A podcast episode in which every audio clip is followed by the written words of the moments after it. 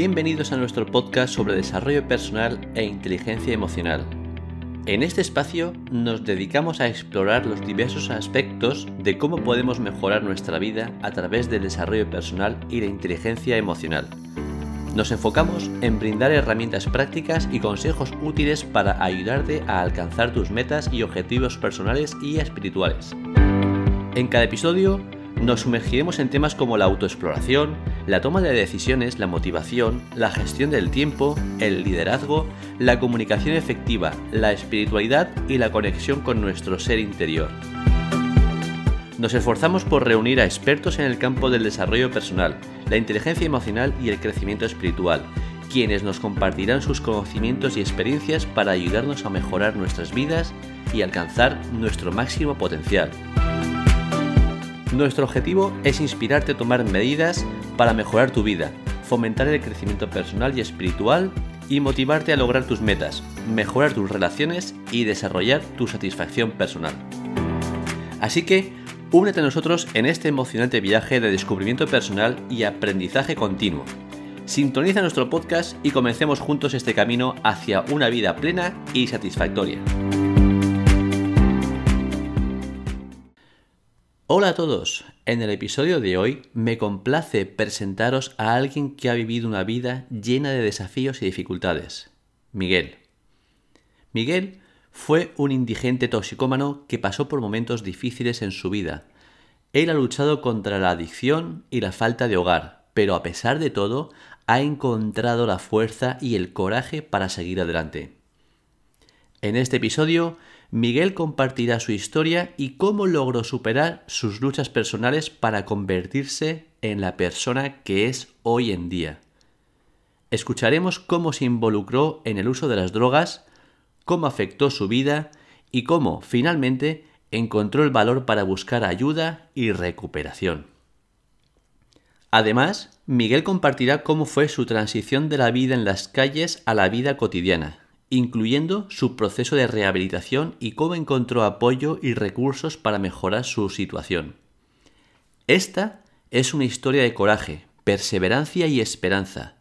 Miguel nos mostrará que, aunque podemos encontrarnos en situaciones muy difíciles, siempre hay al menos una forma de superarlas y encontrar la luz al final del túnel. Así que ponte cómodo para escuchar la inspiradora historia de Miguel y aprender de sus experiencias sobre cómo superar las adversidades y lograr una vida mejor. Bueno, Miguel. ¿Tú de dónde vienes, Miguel? Tú, a mí me, me, dijiste que tú eres, fuiste una persona hace unos años que, que fuiste indigente, actualmente no lo eres. Pues esto es un resumen muy resumido de, de tu trayectoria. Vienes de un lugar, hay una situación que ocurre, o varias, no lo sé, ahora nos lo contarás si quieres, te conviertes en una persona indigente que vives en la calle y después, después de estar, no lo sé el tiempo, ahora también te lo dirás, terminas de estar en la calle y sales del mundo de la calle. Bueno, cuéntanos, cuéntanos un poquito que... Venga, empezamos. Te cuento un poquito el recorrido resumido porque si no tendríamos que estar aquí. A ver, no se puede resumir en un ratito 30 años de vida casi. Te estoy hablando. Vale, te comento un poquito y pongo en contexto todo. Yo pertenecía y pertenezco a una familia completamente estructurada, bien, el pequeño de cuatro hijos, familia acomodada, no nos sobraba, tampoco nos faltaba.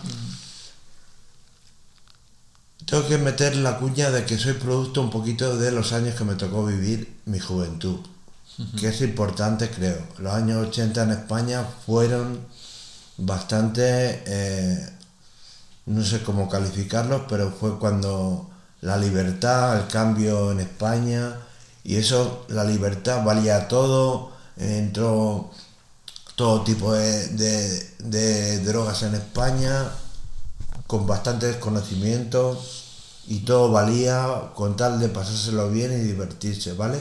Esto es un poquito el paréntesis que te hago para contextualizar mi juventud, que era, todo esto fue con 20 años, ¿vale?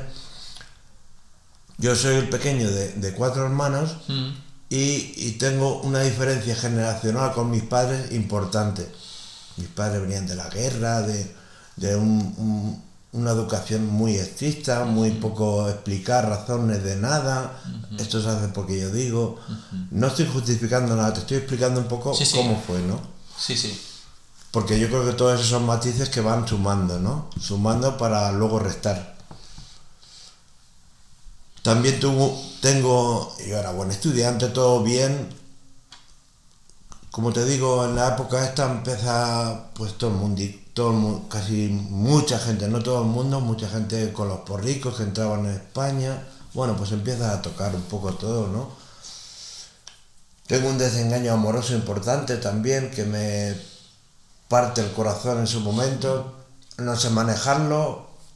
Con 18, 19 años, quien sepa manejar todas esas cosas sería un. O es un. O sí que no tienes por qué no saber, pero yo en mi caso concreto no supe manejarlo. Sí.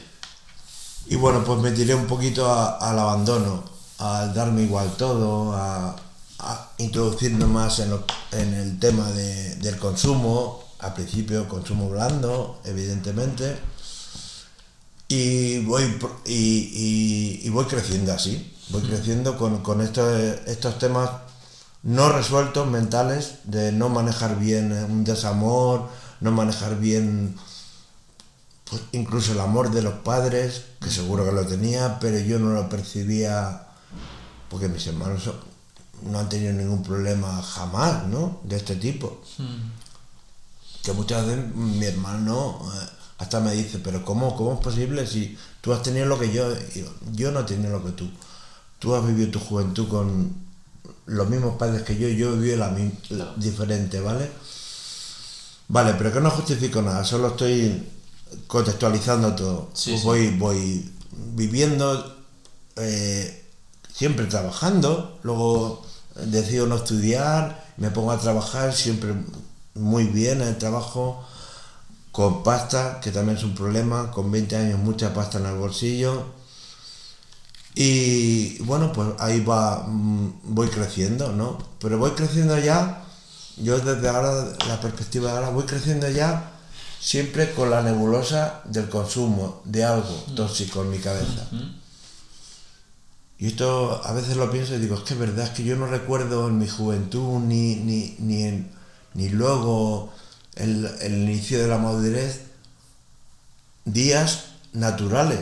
Siempre algo tóxico, algún consumo pequeño, blando, pero siempre. Este es el gran problema que, que creo que existe, que no, que no le damos importancia. Decimos, no, es una droga blanda, es marihuana, si es natural, es natural. Natural también son las setas. Y te puedes morir de una seta. Efectivamente. Y la marihuana también es natural, pero ya estás metiendo, cuando tu cerebro se va formando algo artificial o algo, sí, es natural, pero algo que te condiciona la percepción sin darnos cuenta. Te va, ya tú no eres natural. Ya no sufres lo que una, una persona pues tiene que sufrir un buen día, un mal día, porque enseguida te anestesia con un porrito de marihuana, con una cerveza, con lo que sea. Y ya no vas, ya te vas anestesiando. Es que es la palabra anestesia. Claro. Anestesia. Si te duele algo, y a mí en aquel momento de la vida me dolía la vida entera. El corazón, la vida, claro. ¿no? Y como, como lo... Era una realidad dura en aquel momento para mí. No, joder, me deja a la chica que más quiero. eh, pues venga, pues me vado de la realidad. Que en realidad el consumo o las drogas son evadirte de la realidad. Me vado de la realidad y mientras estoy con mi globo no sufro. Mentira, porque al final esto es una falsedad. Sí, eso es tapar, tapar el, la, la basura, Es ¿no? como, como un alivio, un alivio, pero que luego el alivio ese te va devorando, porque como no, como no, no, no son cosas naturales, te van condicionando y te vas haciendo dependiente de esa anestesia, para que no te duela nada. Vale, pues mi vida sigue transcurriendo normal, con trabajo, pero siempre, ya te digo, con esto. Y lo, las drogas lo que tienen es que son progresivas, o las adicciones. Empiezas por una, luego empieza, luego tocas otras, que no, no tiene por qué ser una regla de, todo el mundo, pero es un patrón que es muy extendido y muy general, ¿no? Empiezas con, nadie empieza por tomar heroína, empiezas por lo blandito, ya le vas quitando importancia a, pues eso, al consumo, crees que es algo natural y que puedes ir haciéndolo. Luego vas progresando, luego un día pues alguien se cruza en tu camino, te ofrece otra droga diferente y vas progresando. Y no todo el mundo llega al, al final, bueno, al final, no hay un final, pero a las drogas ya más duras que te... Esa ya, si las pequeñas te van condicionando un poquito, la- las fuertes, como dijéramos, la heroína, la cocaína ya te condiciona completamente la vida. Y no es lo importante lo que tú consumas. Lo importante es, creo, lo que dejas de hacer por consumir. Entiendo, claro. Porque con 20 años ya dejas de estudiar, ya dejas de dar importancia a cosas pues naturales, ¿no? Como la amistad, la- te vas aislando, las drogas te aíslan. Las drogas te aíslan. Entonces vas dejando de hacer cosas que cualquier persona que no consume pues va aprendiendo a, la- a confiar, la amistad, no sé, a relacionarte con los demás, desde una forma natural, a sufrir, pues con, con los consumos, todo eso dejas de hacerlo, porque te va aislando y te va, con- te va cambiando la percepción de la realidad, que esto no, la gente no se da cuenta, pues yo me fumo un petardo y soy completamente normal, si eres completamente normal, pero no percibes las cosas de una forma natural, pues ya te has, te has, mm, te has metido algo en tu cuerpo y mucho más con 20 años que el cerebro o con 19 eh, se está formando. Si ya le estás metiendo dinámicas tóxicas, es imposible crecer de una forma natural. No es imposible, pero bueno, esto es un patrón. ¿Y qué, qué ocurre, no? Porque tú te vas metiendo en todo este tema de, de las drogas, De. ¿no? De consumo, de Vale. consumir, la gente, pues claro, me estás diciendo a lo mejor dejas las amistades y te vas juntando con otras amistades que te llevan a más A consumo, a lo mismo. Entonces eso te hace olvidar los problemas y solo te quedas pues con esas amistades y te- tu mundo no se va convirtiendo en, digamos que, que tu mundo se focaliza en Un mundo cerrado, Claro, buscar esos momentos de placer con mis amigos, mis amistades de consumo. ¿no? que al final son mentiras. Claro, Muy mentira, porque el consumo es mentira. El- toda la gente que consume se mete en la mentira. Si es la droga mayor, te metes en una mentira. La mentira de que un día tienes que estar de mala leche o que un día eh, amaneces peor y no tienes por qué en dos minutos creer que te lo vas a arreglar con un, fumando algo. Y esto es lo que se suele hacer. O, o beber bebiendo algo, que esto es ya mucho más generalizado porque es mucho más fácil. claro, mucho más fácil porque está permitido, no estamos Está permitido y hasta casi bien visto, ¿no? Claro, Pero esto va, to- va arañando ahí un poco tu, tu condición humana. Yo tengo un ejemplo, la droga es como un clavo que te vas clavando en el cerebro, un clavo gordo de estos de la piel del té que había antes, un clavo gordo, ¿vale? Y te lo vas clavando sin darte cuenta tú poquito a poquito. Y el- lo que te va ocupando, lo que te va ocupando, cuando dejas de consumir, es como si sacara el, el clavo gordo, el clavo, lo sacara, ya no consume. Pero y el hueco que te ha dejado ahí, ¿cómo llenas el hueco? Ese. Y esto es lo, lo difícil de dejar los consumos. ¿Cómo lleno esto? Me he acostumbrado 20 años a hacer una cosa y ahora no la hago. Y es el vacío que te deja. Por eso es tan difícil dejar de consumir. y, y oye, adelantándome a lo mejor a, a tu final, ¿se consigue rellenar ese hueco alguna vez? Déjame explicarte. Vale, claro. Déjame explicarte. Vale, seguimos con el recorrido. Mientras, mientras sostienes el trabajo, sostienes dinero para el consumo.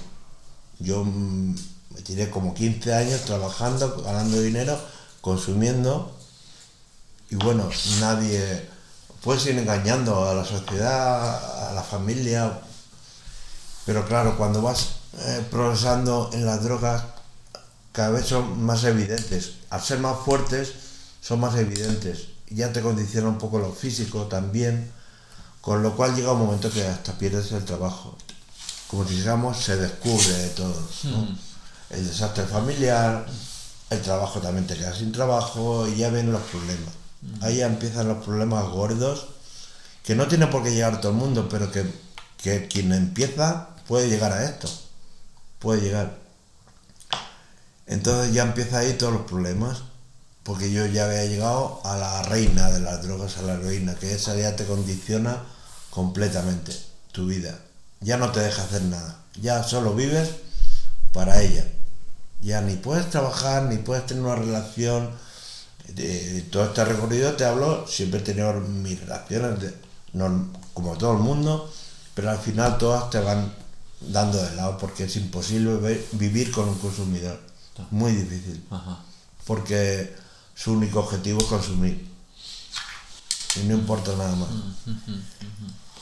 Entonces cuando llegas a esto, yo llegué al punto hasta de que me dio de lado todo, no te dan de lado, sino que vas defraudando a todo el mundo, Entiendo. al final todo el mundo te ayuda, al principio todo el mundo te ayuda para ver si lo puedes dejar de, dejar de consumir. Pero mm, por desgracia los intentos cuando eres más joven siempre van fracasando, o la mayoría, ¿eh? no tiene por qué ser. Van fracasando, con lo cual la gente pues te va dejando un poquito de lado, incluso la familia. Incluso la familia porque no ve solución en apoyarte. A veces la solución va, pues si tú has decidido esto, es un poco duro lo que estoy diciendo, pero a veces es que la familia también enferma con, con el, consum- con el mismo enfermo. Es que hay que verlo como que ya no, te, no eres un consumidor por placer o por... Se ha convertido ya en una enfermedad. El consumo. Y cuando te has convertido en una enfermedad es como a un, a un diabético. Si le quitas Claro. Sí, es- tienes que rellenar siempre, si estás con el agujero ese que estás... rellenando, Claro. aún no vamos a empezar a rellenar. Vale. Aún no vamos a empezar a rellenar. Bueno, pues yo en mi caso es que terminé hasta en la calle con problemas de judiciales porque tienes, porque vas haciendo por ahí faenas. Yo no fueron muy gordas, pero vas teniendo en la calle porque no pagas el piso y te, al final te lo quitan. Y llega un momento que, que, que no tienes a dónde ir ni a quién acudir. Faenas por acá, a lo mejor pequeños robos y cosas así. Yo no llegué a eso, yo siempre, pero bueno, ya te pones a pedir Ya. y al final sí, algo te, algo te toca por ahí porque las amistades tampoco son las más Claro, sanas. Claro. Y al final te vas mezclando ahí en un mundo de, en el mundo este de, de la droga y de, y al final son problemas, vas encadenando problema tras problema. Claro, y eso te lleva a lo mejor a pescadilla que se muerde la cola. O sea, cuanto más problemas, a lo mejor más consumo para Claro, olvidar esos claro, problemas. claro, al final todo es así, Claro. un poquito, para ir saliendo. Cuanto más problemas, más te quieres ir de la realidad. Por eso llega a la gente a la heroína, porque la heroína ya es evadirte completamente de la realidad.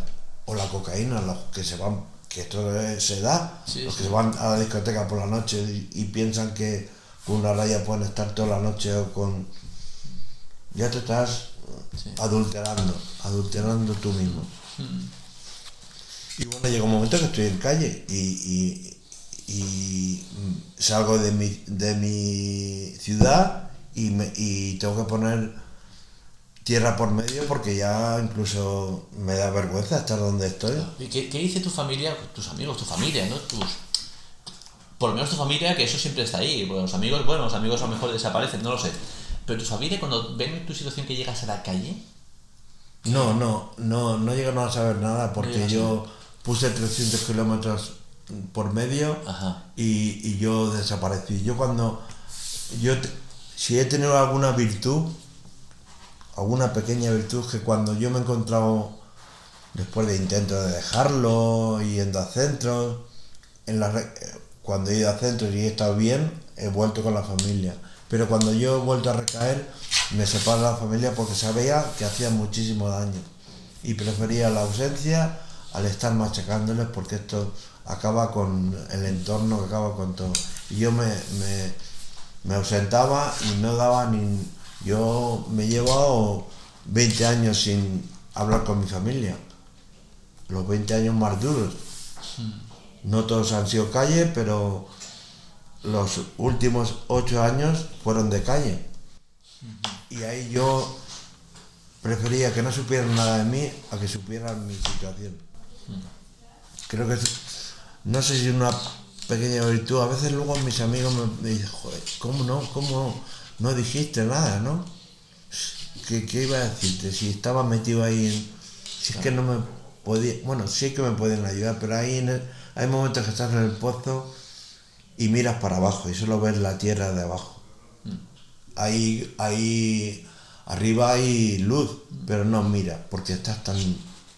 te tiene... La adicción te tiene tan... tan la adicción es, al final, adicción significa falta de voz, ¿no? Te deja sin voz. Un adicto es adicto, falta de voz, falta de criterio, falta de razonamiento, no razonas. Ajá, La razón te la da el consumo para subsistir. claro. Y, y dirá, "Oye, pero vamos, ¿cómo, cómo, ¿cómo puede llegar las personas? Pues sí que se llega a esto.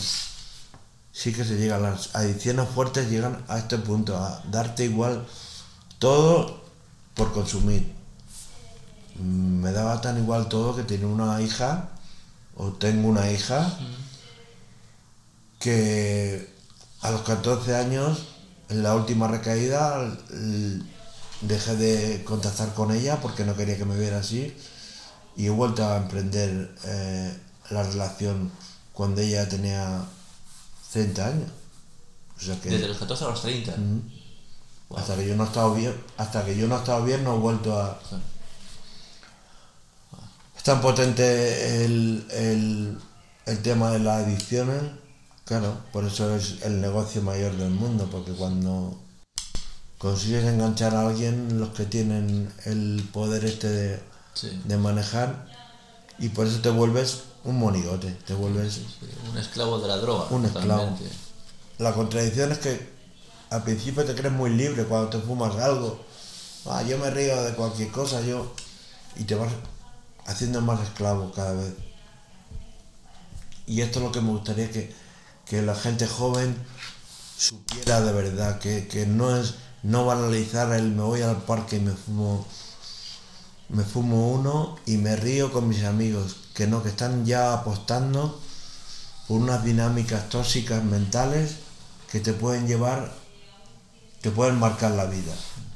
Normalmente casi toda la gente ya de- con años que o lo ha conseguido dejar o sí que no lo ha conseguido dejar, te pasan media vida en, en Hollywood, como si dijéramos, consumiendo y ahí, Sí. para luego la otra media vida intentar dejar todo eso. Gastas la vida. Claro. La- el consumo o la adicción te marca toda la vida.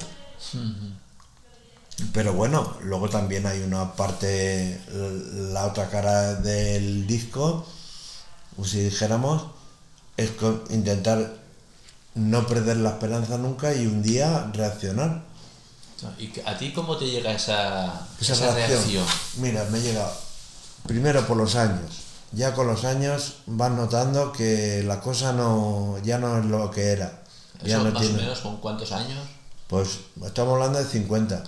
50 años. Esa es la desgracia, no, no reaccionar antes.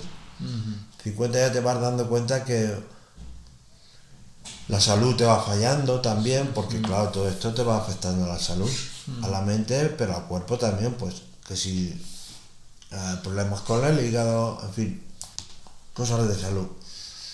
Se da esa ci- circunstancia de la- los años que llevas, que te van quemando también, evidentemente. No es- con 30 años, con 20 todavía tú ves que...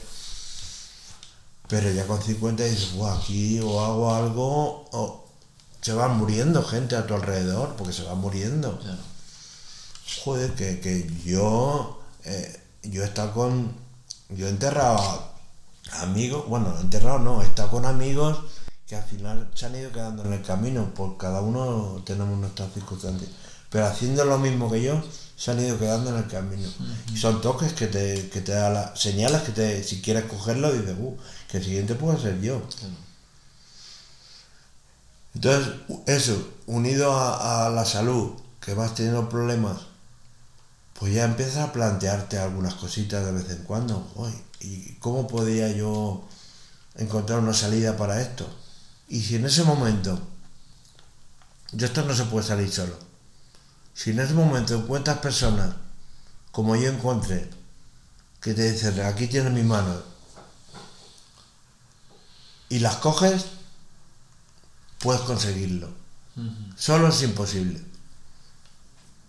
También hay que, que se tiene que dar esa- estas circunstancias, Claro. que tú te dejas de ayudar. Claro. Luego personas siempre va a haber, yo creo que siempre va a haber porque creo que hay más gente buena que mala en el mundo. Y en mi caso he tenido este, eh, estas circunstancias de en cierto momento que yo empecé a plantearme ya cositas y todo esto estoy hablando después de salir de la, entrar a la cárcel, salir de la cárcel, o sea, te he resumido un poco, pero Sí, hay mucha hay tela mucha por ahí, ¿no? por ahí. Pero tampoco aportaría muchas cosas ¿no?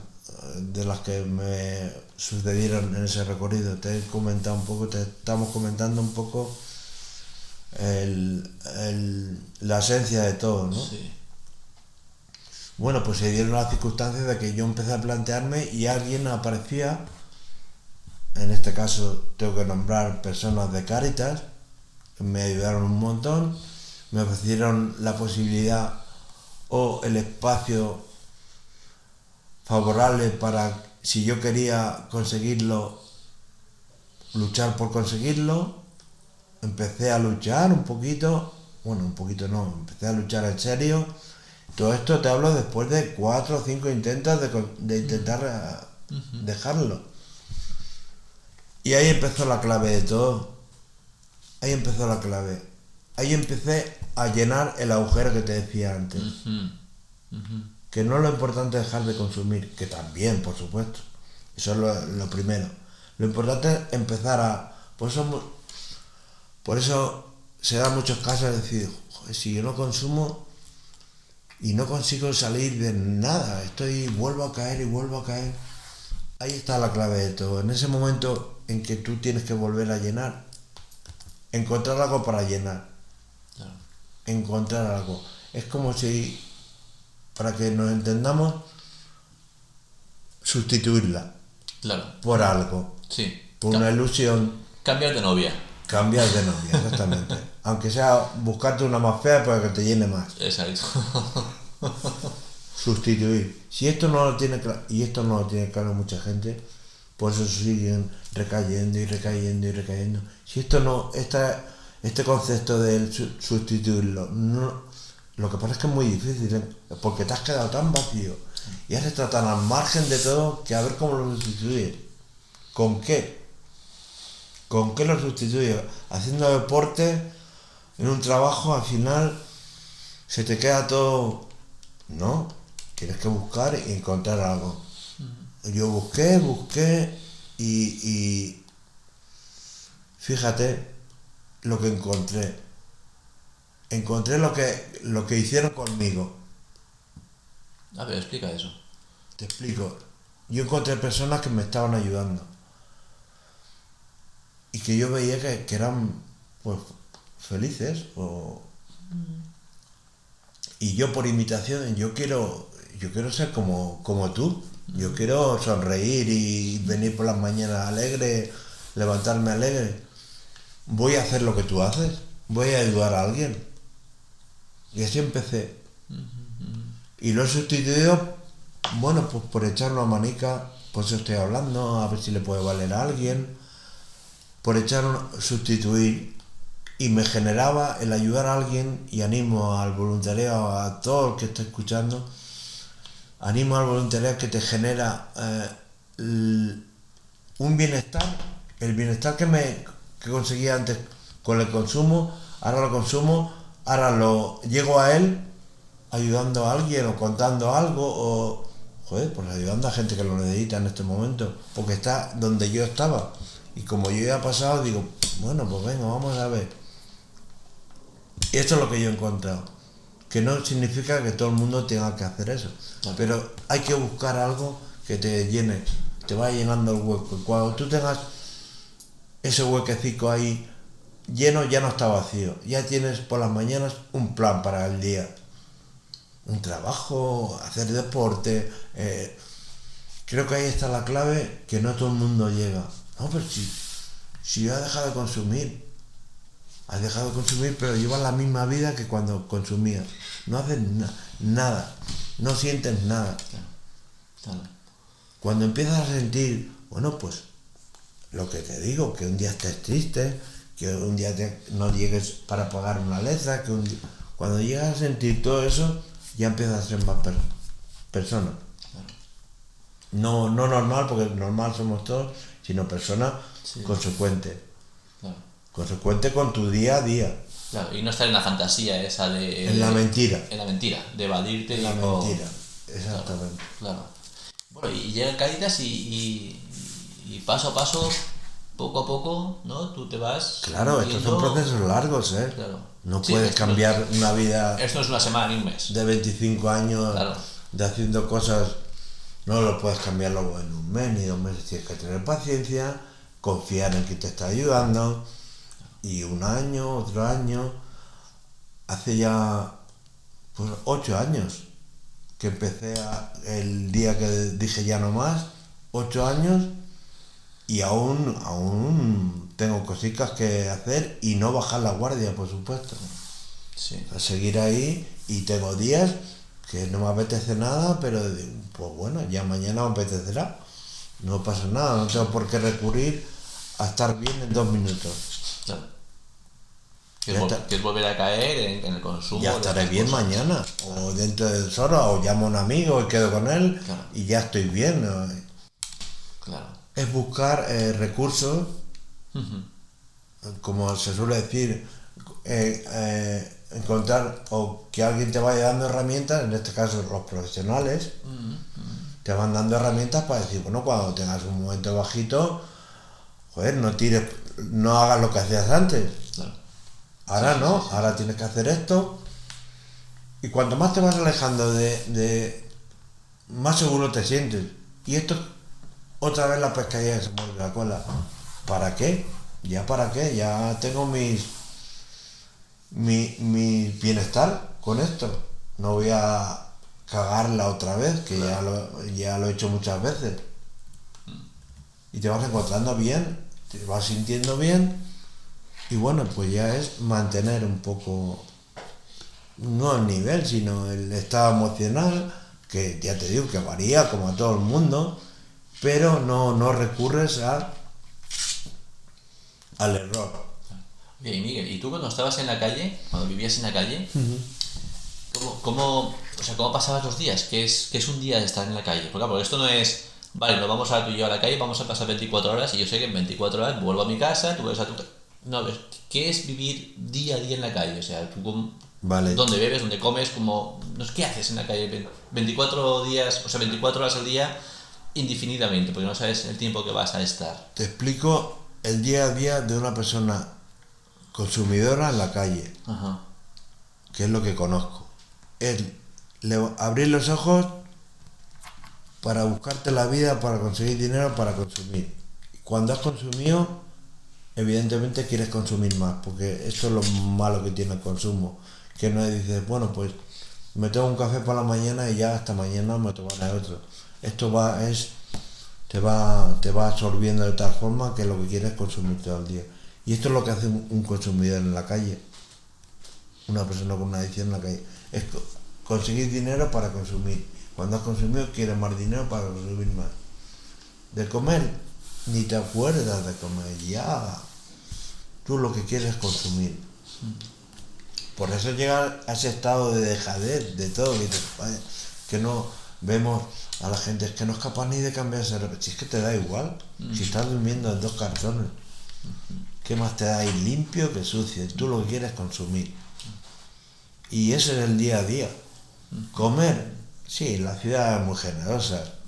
Eh, yo conozco Elche y la ciudad es súper generosa, no te falta comida, no te falta dinero, que es una cruzada que tengo yo, que respetando la libertad de la gente, no es no ayudar a un consumidor, sino cómo le ayudamos. A un consumidor no se le ayuda dándole dinero para consumir más. Se le ayuda de otra forma, parándose a hablar con él, ofreciéndole recursos que hay en la ciudad, información, ofreciéndole, haciéndole persona, conociéndolo, y no tienes por qué pararte a conocer, pero no te pares a darle dinero, porque le estás hundiendo más. Sí, porque el consumidor te va a pedir dinero para un bocadillo, pero no es para un bocadillo. cómprale tú el bocadillo. Y si te pide un café, tómate un café con él. Y empezamos a hacer a mirarnos de otra forma. Porque si le damos dinero, yo te puedo decir que en mis siete años de, ocho años de calle, yo diario, los 70 euros se sacan en la calle una persona pidiendo. Diario, a diario. Diario. Wow. A lo mejor yo era de los que mejor me lo montaba, pero vamos, que te digo yo que por la mano de cualquier consumidor 50 euros al día pasan seguro, los firmaría ahora mismo, seguro, tanto que está aparcando coches como que está en la puerta de la iglesia, porque somos buenos la gente, somos buenos y nos, nos produce, cuando vemos esto nos produce y, y como lo, como lo intentamos arreglar, pues ten un euro muchachos no paramos a, pensar cómo te ayudo, que es lo importante. Claro. ¿Cómo te ayudo? Claro. me ha gustado lo que has dicho de, de no darle dinero, porque se lo va a gastar en drogas, es comprar un bocadillo o tomarte un café con él. O sea, no, no, no pagarle un café, sino tomártelo con él, ¿no? Acompañarlo, oye, venga, vamos a irnos tú y yo a tomarnos un café juntos y hablar con esa persona. Ya no le estás haciendo un hablando así, no le está haciendo que le está haciendo persona. Claro. ¿Quién le invita a un café y se está media hora con él? Nadie. Claro. Qué buena, Yo, de los que más recordaba cuando me metí, cuando me iba a dormir, al saco de dormir, era de los que se paraban a hablar conmigo. Los que me daban un euro no veía ni una persona, veía un euro. Mira, por allí va, hmm. voy a por el euro pero los que se paraban a hablar conmigo y me, ponían a veces el espejo, tío, no te ves cómo estás. ¿Por qué no haces algo? De hecho, son los que te acuerdas por la noche. Claro. Qué bueno. Y en, en mi cambio, lo sigo viendo, ¿eh? Y nos tomamos un café ahora. ¿Por qué no? Claro. Pero ¿quién se para? Claro. Lo más rápido es bueno, yo no, no, no puedo hacer nada. A ver, el pararnos es humanizar. Estamos, estás humanizando a, la otra persona, a que está en la puerta del supermercado. me da igual donde esté. Estás humanizando. Ya le estás quitando un poquito de, eh, de que es distinto a todo. Y ya ahí estás aportando ya algo, ¿no? A lo mejor ya le vas haciendo plantearse algo. Ah, mira, me habla porque soy una persona, me considero una persona, no un drogadicto. Claro, claro, claro. Y ya ahí estamos haciendo algo. Y no va a reaccionar el mes que viene, ni porque tú te pares a hablar a otro, un, o le des los buenos días todos los días, no va a reaccionar. Pero ya estamos iniciando ahí una semillita de que, para que reaccione de alguna forma. Así pasó conmigo, ¿eh? Yo había cinco o seis personas en la ciudad que cada vez que los veía les subía porque me daban una chapa que, que era terrible. Y era la que te hace de hasta de avergonzarte, de joder, ¿qué estoy haciendo? ¿Qué estoy haciendo? Y, y ya empieza ahí lo que me decías tú, ¿cómo das el cambio? Ya empieza ahí el cambio, ¿no? Claro te empiezas a plantear Todos tenemos algo que, algo que hacer en, ese, en este sentido. En vez de juzgar, vamos a conocer y después quién somos, quién, quién no, a ver, quién, somos jueces casi todos. Vamos a conocer y cuando conozcamos seguro que nos alejamos del juicio porque veremos por qué está ahí, por qué ha llegado ahí, cuál puede ser el camino de su salida, o no, pero ya estás humanizando.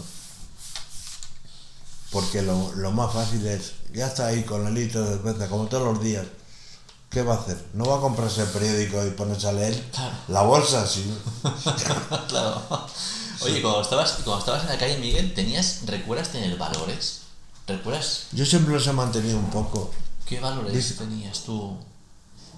Yo siempre he tenido el, el, el, el valor, a ver cómo te lo explicaría, de no engañar a quien me está ayudando. Esto siempre lo he hecho. Hay gente que, que me... Oye, es que no tengo suerte para darte un euro hoy, solo tengo... Déjame, yo te lo cambio. ¿Cómo? Te voy a dejar 50 euros y siempre he vuelto. El valor ese... Porque yo era muy metódico en la calle. Sabía que quien me daba me podía dar todos los días Claro.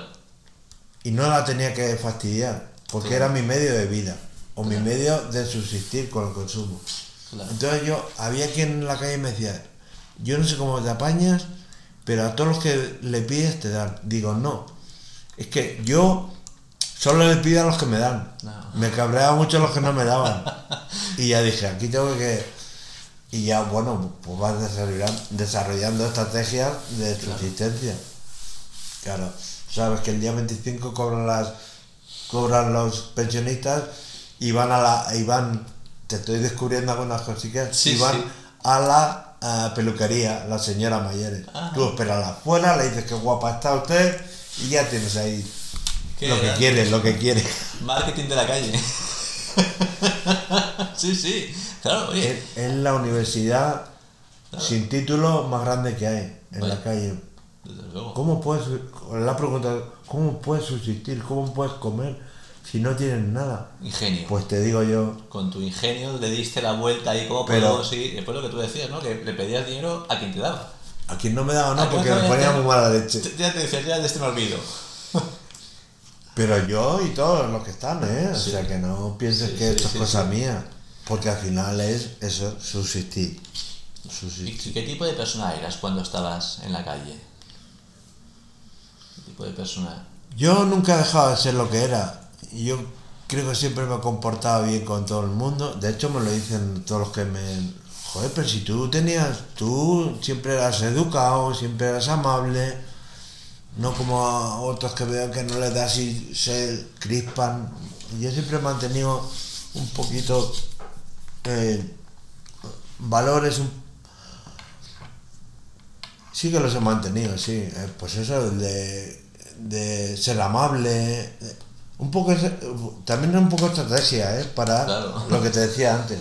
Pero bueno, si no lo eres, es decir, por muy estratega que seas, tampoco llegas a eso. Yo siempre he sido buena gente, entre comillas, con los demás. Siempre creo que lo he sido y, y me lo dicen ahora, eh, pues si tú eras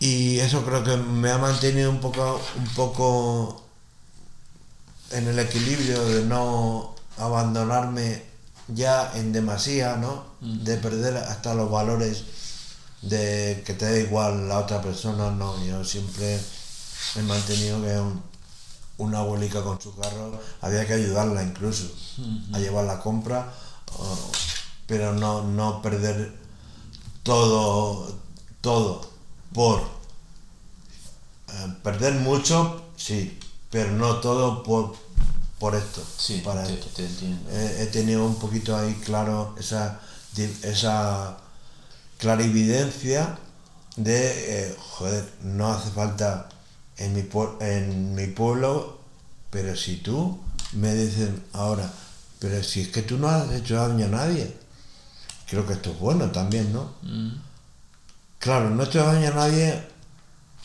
directamente, he hecho mucho daño al, al entorno más directo, porque verte así ya está produciendo daño. Pero no he hecho daño a nadie, me lo he hecho yo solo, por eso me aislaba, siempre me quería que no me vieran, me iba y seguía yo haciéndome daño. Es un poco um, procesos de autodestrucción. sí, La calle te lleva a eso, ¿no? Es decir, ¿qué más me da? Sí, claro.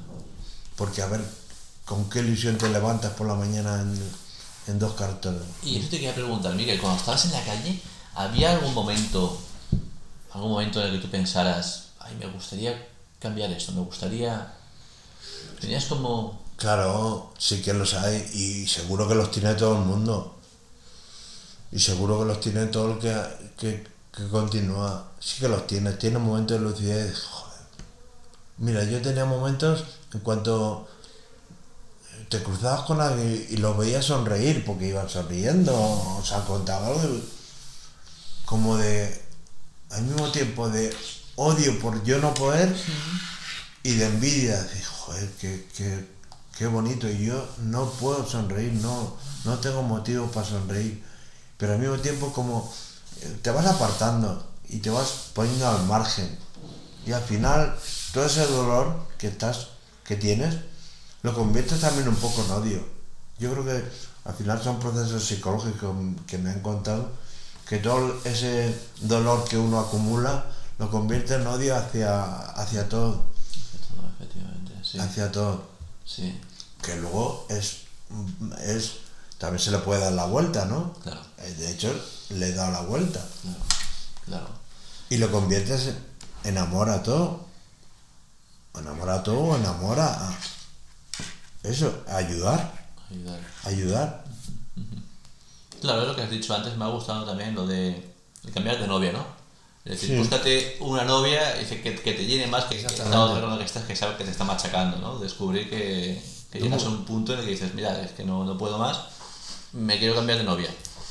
Es muy gráfico lo del clavo, ¿eh? Sí, De- sí. de- del cerebro. Sí, y yo lo utilizo mucho porque es que se acerca mucho a la realidad. Es como hacerte un agujero ahí. Por eso es tan difícil dejar las drogas o dejar el consumo, porque luego cómo lo rellenas. No todo el mundo, quien ha nacido ya casi en el barrio donde venden la droga, a ver qué ha conocido. ¿Cómo rellena esa persona? Claro, no conocí otra cosa. Yo, gracias a Dios, como te he empezado diciendo, por una familia completamente estructurada, mis estudios, eh, yo he vivido mi trabajo, la cultura también tiene que ver, es algo, bueno, la cultura sí, todo eso te da cultura y luego tienes mm, más armas para rellenarlo. Claro. Quien ha nacido en el barrio Las 3000 de Sevilla o estos barrios que, Claro. o aquí, es que dices, ¿cómo? Si es que no conoce otra cosa. Tiene más, más dificultad, ¿no? Dificultad añadida para, para salir. Y ahora, Miguel, ¿cuáles son... ¿Tienes prioridades ahora? Prioridades. ¿Prioridades ahora? Sí, la mayor prioridad que tengo es cada día ser mejor persona. Esa es mi prioridad. Hmm. Porque aparte de lo que pueda aportar, es que a mí me, me, me- vamos, me hace persona. Y, y me genera, lo que te decía antes, me genera bienestar. El hacer algo bien por alguien o me genera... Y prioridades, te podía decir esta, Claro. de eh, revertir, porque todo esto que te he contado o que le puede pasar a cualquier persona, al final son pequeñas decisiones equivocadas que vamos tomando en la vida. Pues ahora tengo muy claro cuando voy a tomar una pequeña decisión, pararme y, y calcularla o que me sigo equivocando igual, pero ya no son equivocaciones que te, que te marcan. Me equivoco si pido en cosas menores. Sí, ahora intenta ser más objetivo a la hora de coger Claro. una tomar una decisión sobre algo, claro. Claro, porque eso, bueno, es el aprendizaje que te da Claro. todo. Y otras prioridades, bueno, mantenerlo, mantenerme, Hmm. que esto es una prioridad importante también. ¿Mantenerte a qué te refieres? ¿A nivel...? Mantenerme a nivel de, de sentirme bien, seguir sintiéndome bien, de emocionalmente estar más o menos equilibrado, tener mi entorno, mis rela- buenas relaciones, en tener mi trabajico que es este, como tú ves, y mantenerlo. Porque esto también es importante. Como te pienses que ya estás salvado, ¡ja! rápido viene con la maza. Claro. O te piensas, pues un día no pasa nada, me voy, yo tengo que ser muy, ahora tengo que ser muy estricto en mis, en mis pequeñas decisiones de si me tomo un whisky o no me lo tomo, Hmm. por ejemplo, Claro. Yo no quiero ahora mismo alterar mi, mi, mi cerebro que esté siempre natural, que no es- esté adulterado por nada, ni con tetico, ni por un- cuatro cervezas, y procuro, mm, he dejado el alcohol para ser siempre yo. Claro. Sí. Porque tengo el peligro que tú no tienes, por ejemplo. Yo tengo el peligro que cono- conozco todo eso. Claro. Y es muy fácil decir, mirar un poquito y decir, no, hoy no pasa nada, porque me tome cuatro no pasa nada. Sí que pasa. Que empieza a quitarle importancia otra vez. Claro. Como al principio. Claro. Al principio, con los 18 le quitan la importancia de un porrito o esto, no le das importancia. Pero ya con los años y con el recorrido, con lo que te ha marcado la vida, todo eso, ahora ya le doy importancia a cualquier cosa pequeña. Claro, sí, porque tomas ahora una cerveza y nada, no va a pasar nada. No, pero mañana son, pero el mes Claro. que viene son dos. Claro, y, ya te está engañando. Y un día se te junta un problema, que todos tenemos problemas, te surge cualquier, se ha muerto un familiar, cualquier trauma pequeñico, y ya, si ya, ya llevas la dinámica de no pasa nada por veces, ese día te damos cuatro porque, joder, porque estás peor. Y ya empezamos a otra vez a, a la balanza, a decir, a, A las andadas de caer en el, en el consumo. Mm. Entonces esto hay que tenerlo muy, muy... Hay que llegar, creo que el consumidor tiene que llegar ya no al que no puedo, sino al que no quiero. Cuando llegas ahí, ya tienes un buen, un- una buena garantía. Es como la garantía de las televisiones que te duran Sí. tres años. Sí, Si llegas al no quiero, joder, ya te has quitado un peso de encima. claro, Si estás siempre con el no puedo beber o no puedo claro. o no puedo salir hasta las 5 de la mañana o no puedo, aún sigues ahí, que bueno, que son procesos, te digo, ¿eh? Claro. Son procesos que, pero tienes que llegar al no quiero, es que, que no quiero, si estoy bien, pero vente y, te- pero tómate otra y vas a estar, pero si es que estoy bien, es Sí. que no quiero estar mejor. no quiero, sí, sí. Es que no quiero estar mejor. Es que no voy a estar mejor con dos. Estoy bien con una, o con una sin alcohol, o con, por decirte ejemplos, ese problema que veo yo hoy día en la juventud, que está banalizado el tema del alcohol, porque ahora no son los 80, ahora son los 2023. Que, y me voy a poner aquí un poquito en plan paternal. ¿Cuáles son los riesgos de- del 2023? ¿No es un riesgo el juego? Muchos profesores de colegios que, bueno, que a los que vamos a dar algunas orientaciones, me lo dicen. Están todo el día jugando con el móvil. Yo creo que igual que en los 80 no nos desconocíamos las consecuencias, creo que ahora mismo se está dando, creo que de una, bastante similar las consecuencias que va a tener en 20 años el juego y la, y la dependencia de, de- de los, móvi- de, los, de, las pa- de los móviles. Sí. Una cosa es que utilicen la pantalla para trabajar, Claro. porque hoy día, pero esto, este desasosiego que no miras para arriba, que vas andando y, y te chocas con la gente y te miran, o del juego, o del alcohol también, del juego y, y de las apuestas. Pues lo dicen los profesores, los chiquillos apuestan la paga el domingo a que el Madrid va a ganar. ¿Y quién, quién, sabe- quién ha ganado algo con los juegos, con las apuestas? Nadie. Al final pierde. Claro. Pero son dinámicas mentales, Sí, sí, sí, sí, sí. tóxicas, que no tienen nada que ver con una, con una sustancia, pero son dinámicas parecidas. Sí, sí. el juego, el alcohol. Muchos, a veces con chicos así hablando me dicen, pero es que no pasa nada, porque el sábado salgamos y nos juntemos cinco chicas y cinco chicos a tomar algo. No pasa nada, evidentemente no pasa nada. Pero pregúntate esto, salir un sábado sin, sin alcohol, a ver cómo lo pasáis. Ahí ya te queda- se quedan mirando. Pues igual no tan bien. Pues ya entonces sí que pasa. Claro, exactamente. Ya empieza a pasar. Exactamente. Que ya no te lo pasas bien. No te diviertes si no hay un, un vasito. Evidentemente con 15 años, con 16, no llegas a esas conclusiones ni te das cuenta, pero está demasiado banalizado. Yo veo también en televisión, en, los, en las marquesinas de los autobuses, igual que eliminamos la publicidad del tabaco, la publicidad del alcohol no la hemos eliminado. Y el alcohol hace estragos, pero estragos, ¿eh? Y la juventud está completamente banalizado. Luego la gente se, el alcohol te violenta mucho.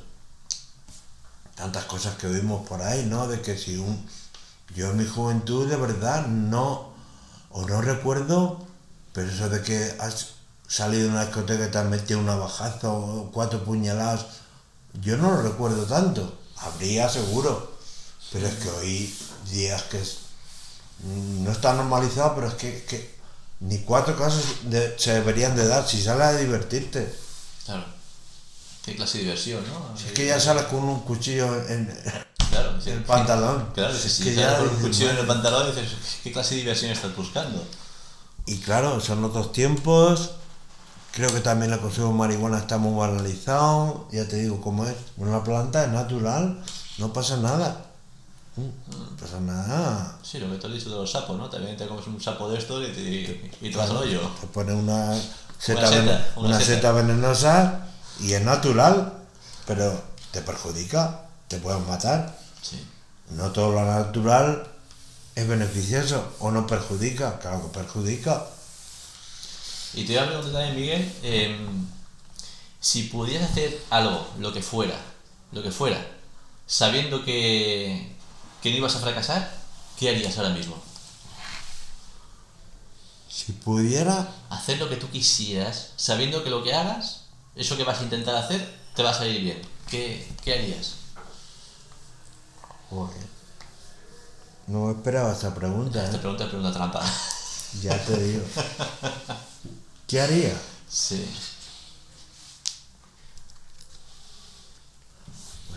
Me, me dejas así un poquito fuera de juego, ¿eh? ¿Qué haría si... Pues es que, es que viví ya... Es que ya lo estoy haciendo. Estoy viviendo y no estoy fracasando en mi vida. He fracasado mucho tiempo, pero creo que ahora estoy disfrutando. Es que ya lo estoy haciendo. No, no me pidas algo con- concreto, es que vivir ya es algo concreto. Y es algo tan grande y no le damos la mínima importancia porque como estamos vivos, pero para mí ya estoy haciendo algo en lo que no estoy fracasando. Es que es vivir. Fenomenal. Me gustaría con- a lo mejor concretarte algo, pero es que no es querer ir a, a, a Puerto Rico. Es que no te puedo. Es que creo que, que para mí ya es suficiente con vivir. He estado tan cerca siempre de la muerte que para mí ya es un éxito vivir a gusto. A gusto levantarme todos los días, dar gracias porque estoy vivo y porque tengo otro regalo de otro día. Es que cada día ya es un. el- ya no es un fracaso cada día. Tú sabes lo que es levantarte en dos cartones y decir, joder, qué mierda de día me espera. Otra vez lo mismo de todos los días. A buscarme la vida, irme para allá, a volver, estar arrastrado, a esto, lo otro. Hace frío, hace calor. Que no es lo malo dormir en la calle, es vivir todo el día en la calle y luego dormir. Pero vivir es más, tiene más horas que el dormir. El dormir te duermes y estás dormida, te da igual. Pero vivir to- y levantarte y decir, otro día más. Y ahora es completamente lo. Es que esto ya es lo contrario al fracaso, esto ya es el éxito. Qué bueno. Claro. Qué bueno. Oye, Miguel, ¿qué le, ¿qué le dirías a una persona que está ahora mismo en la calle? Perdona. ¿Qué le diría? Que es posible. Que es posible, que cuanto más lo deje, más le va a costar. y que es posible, que busque ayuda. Sobre todo de esto solo no se puede salir, que busque ayuda, donde sea. Y hoy día hay muchas instituciones que ayudan, el Estado te ayuda, que es posible, sobre todo que es posible, porque el, la dinámica de lo impensable es en la que estamos, en la que están. Es impensable que yo deje esto. Que cambie un poquito que la dinámica de que es posible. Con esfuerzo, no es nada fácil, tampoco es tan difícil, tampoco es tan porque hoy día hay muchas pues, medicina, hay muchas cosas. La experiencia de estos tiempos han, cada vez hay más recursos. El mensaje es que es posible. Hmm. Y el mensaje para la persona que está metida y también para el entorno, la familia, que es posible, que busquen, que busquen ayuda. Si no el, el- el con- el- la persona que está, las familias, que busquen recursos, que hay, que los hay en la ciudad, que los hay. ¿Qué es, ¿Qué es lo que más te apasiona? ¿Por qué sientes tu pasión? ¿Qué es lo que más te gusta a ti hacer en tu día a día? Lo que más me apasiona. Yo vivo esto que hago con pasión. Esto que tú ves aquí que hago en Caritas. O bueno, escuchar a alguien que, que está en el, en el pozo en ese momento. Eso me apasiona. Me apasiona porque creo que, que sabemos mucho hablar pero poco escuchar. Y cuando escuchas, creo que ya se está curando la otra persona. Cuando es capaz de hablar y tú de escucharle, y eso me apasiona. Me apasiona el. Bueno, eh, mm, bajar al fango, ir a, a las margen, a los márgenes, que es donde yo he estado. Me apasiona eso. Porque creo que no hay. A ver, cómo. No hay ningún caso perdido. Creo que todo el mundo es- es- está. Es posible la reconstrucción de la vida. Y como creo que es posible, eso me apasiona. Y cuando salta el milagro y, y- y lo conseguimos, no yo solo, eso me apasiona. El decir, qué bien, este, este chico o esta persona ha conseguido o está consiguiendo lo que yo conseguí o lo que yo sigo consiguiendo. Sí. Eso me apasiona de verdad.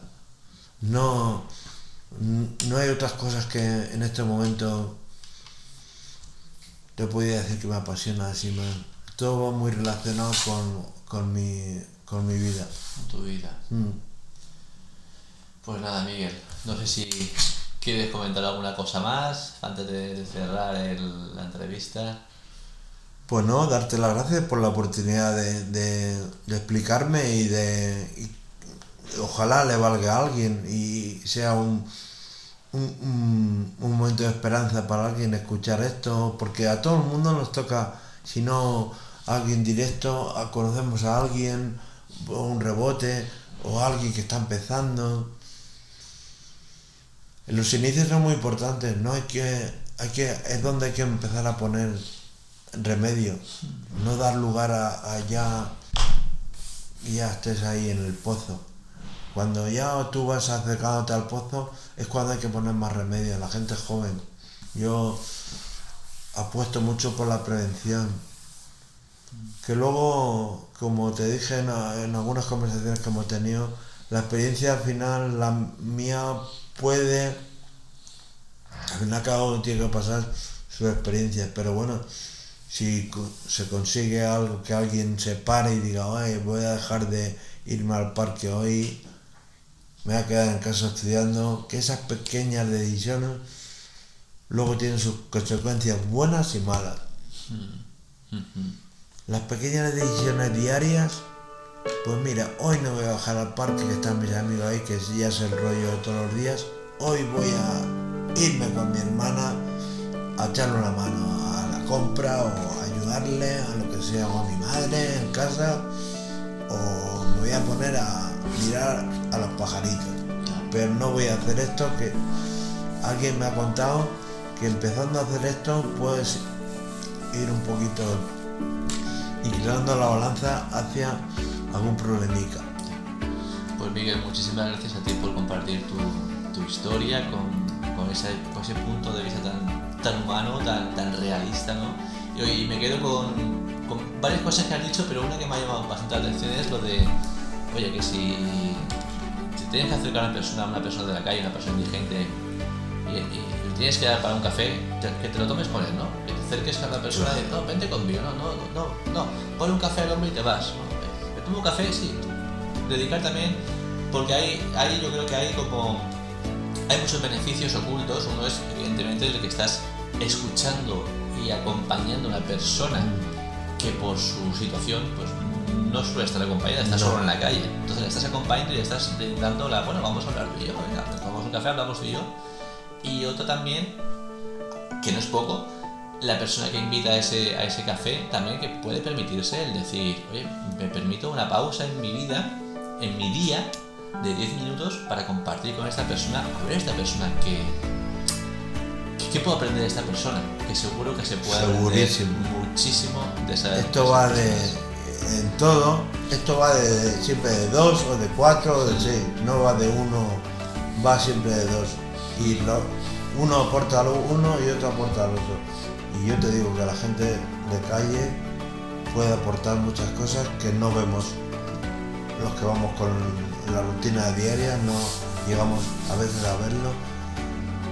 Y joder, es que la gente se aparta cuando me. La gente se aparta cuando me ve. Y no nos damos cuenta, lo hacemos. Y joder, estoy perdiendo tanta humanidad que me aparto por, porque veo una persona mal vestida, ya estoy, ya me puede a mí también activar un poquito por dónde va mi vida. Lo que decías tú, puedo aprender. Y hasta aquí el capítulo de hoy. Espero que te haya inspirado o que al menos te haya gustado su contenido. Como siempre, gracias, muchas gracias una vez más por escucharme. Y te recuerdo que tienes todos los capítulos en inversionate.es, listos para escuchar una y otra vez o descargarlos en tu dispositivo. Y también puedes escucharlos y suscribirte a ellos en la plataforma de podcast evox.com para que te avise cada vez que publique un nuevo capítulo. Me ayudarías muchísimo si compartieras estos capítulos con tus amigos y con aquellas personas a las que creyeras que podrían venirle bien ya que sería una motivación extra para seguir creando contenido. Recuerda que tienes todos los episodios en inversionate.es y si quieres enviarme un mensaje puedes hacerlo por privado en el email info@inversionate.es. También puedes dejar un comentario público en la web o en la plataforma de podcast. Estos son siempre una fuente de aprendizaje para mí y para el resto de seguidores. Hasta pronto y recuerda, inversiónate, porque invertir en ti es tu mejor inversión.